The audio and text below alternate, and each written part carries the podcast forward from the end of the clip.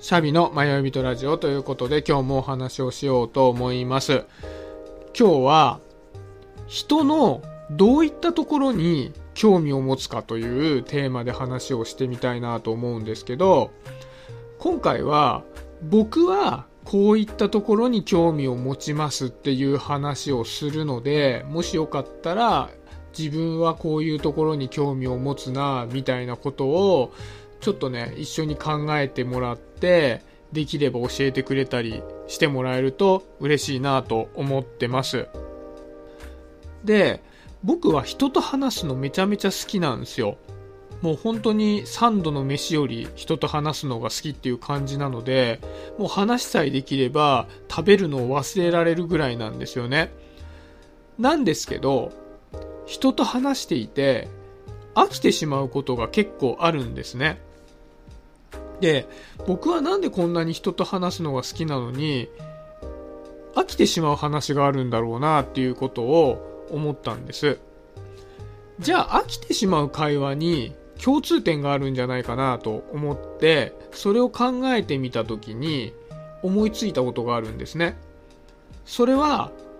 情報的な会話に僕は飽きちゃうんだなっていうことに気づいたんですよ。例えば会社とかだと、あ、あの人今移動してどこどこに行ったらしいよとか、あの人はもともとどこどこの部署にいた人だよとか、なんかそういった会話がなされることってあるじゃないですか。あの手の話って僕聞いてもすぐに忘れちゃうんですよ。もう全然興味がなくて。で、あと、まあ、もっと身近な会話でも、まあ、友人同士とかで、あ、こないだ旅行どこどこ行ってさ、で、あそこめちゃくちゃ良かったよ。あ、そっか、あそこ行ったことないんだよね、みたいな会話も正直飽きちゃうんですよ。で、まあ、同じような調子で、なんかあの、出身地の会話とかってあるじゃないですか。あ、あの人同じ何々県出身なんだよね、みたいなやつ。あの手のやつも、ちょっと興味が持てなくて、もう人の出身地とかほぼ覚えてないんですよね。何回言われても出身地を忘れちゃうんですよ。出身地とかって、結構人によっては、その自分の出身地を大切にしてる人とかもいるので、結構ね、何回も聞いちゃうと悪いなっていうこともあるので、もうね、地元の話とかになった場合は、あんまり聞き返しちゃ良くないなと思って、知ったかぶりを決め込むことにしてるぐらいなんですよね。でも、じゃあ、その人自体に興味がないかっていうと、興味はめちゃめちゃあるんですよね。おそらく僕は人に対する興味が強い方だっていうふうに思ってはいるんですね。で、その割には、その人がどこに出かけただとか、どこ出身だとか、どこ移動したとか、なんかそんなことにはあんまり興味を抱けないなっていうのがあって、じゃあ、僕は何に興味を持ってるんだろうな、何だったら飽きないんだろうって考えた時に、僕の興味の矛先って、なんで？っていうところなんだなっていうのに気づいたんですね。で、これどういうことかというと、例えば、えっと、来年、うちの職場の同僚が茅ヶ崎に引っ越しをするんですって。で、茅ヶ崎に引っ越すんだっていう話をしてたんですけど、その時に、ああ、そこいいとこだよね、とか、あ、茅ヶ崎に美味しい海鮮屋さんがあってさ、みたいな会話が繰り広げられてたんですね。で、その時に、まあ、僕が興味があってまず聞きたいのは、なんで茅ヶ崎がいいと思ったのかっていうところなんですよ。で、まあそれ聞くじゃないですか。で、そしたら、海に近いところが良かったんだよねっって言われたんですね。あ、ほうほう、なるほど。で、そうなってくると僕が聞きたいのは、なんで海に近い方がいいと思ったのっていうのを聞きたいんですね。で、そうなってくると、なんか元々の会話のテイストとどんどんどんどん離れてっちゃって、あ、ちょっとこの聞き方をずっと続けない方がいいんじゃないかなっていう風になってきちゃうんですよ。で、さっきまであそこいいとこだよねとか、美味しい海鮮丼屋さんとか、あ、あそこの海綺麗だよねとかって話してたのに、どんどんどんどんその相手がなんで茅ヶ崎に行きたいと思ったのか、なんで海に近い方がいいと思うのかっていうところをどんどん掘り下げる話になってきちゃうので、そこをこうあんまり質問攻めにすると、他の人たちの関心軸からずれていってしまうし、もっと言うと、本人もそこに答えるほどの明確な言語化がないことも多いじゃないですか。なんとなく海がいいと思ったかもしれないから。だから僕はあんまりそういうことを深く聞いていいって思えるところじゃなかった場合は、まあ諦めるようにしてるんですよね。で、昔職場である上司に、お前は人に興味がないよねって言われたことがあるんですよ。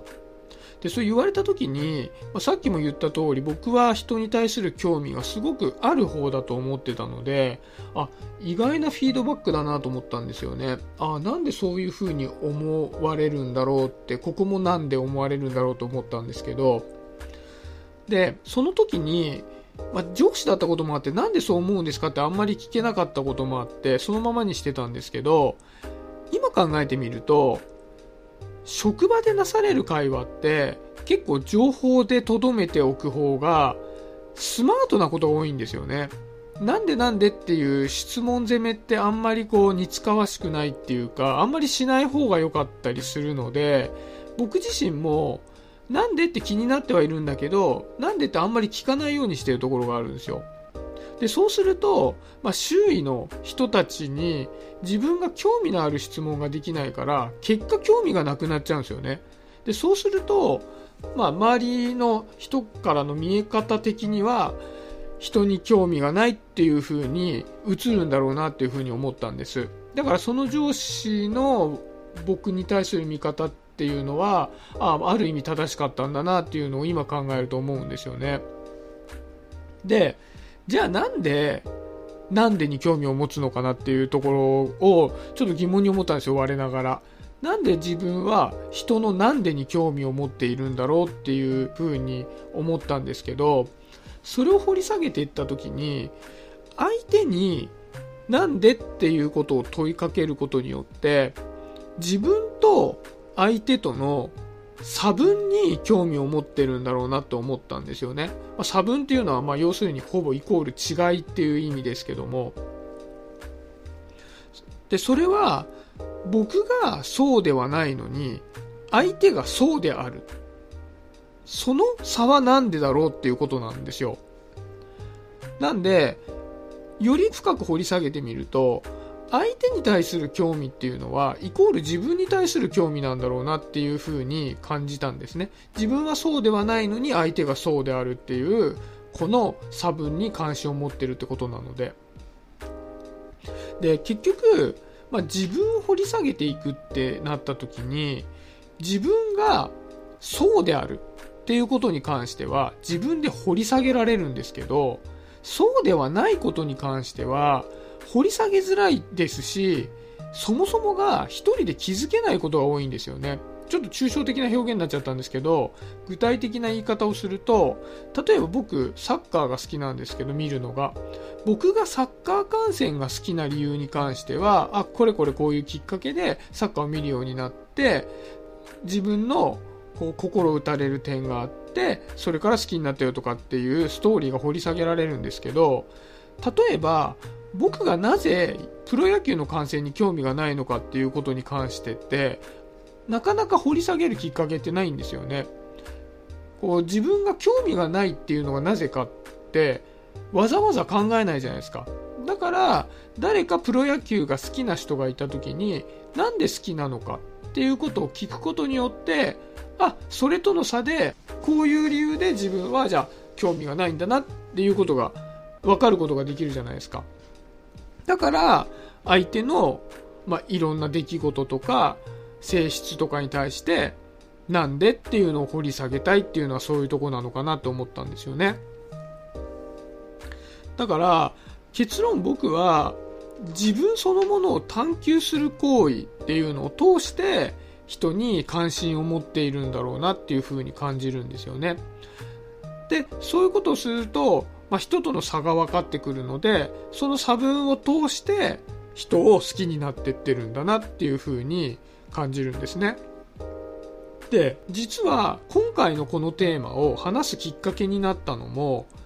僕みたいな人との差分に対して興味を持つんではなくて人の情報に興味を持っている友人がいてそれがすごく顕著な差だったのでそれに興味を持ってあなんでこんな風に違うんだろうなっていうのがきっかけで、まあ、今日の話をしようと思ったんですね。だからもうこの話のきっかけ自体が僕のその彼との差分に対する興味から、まあ、出来上がった話なんですけどで結構こういった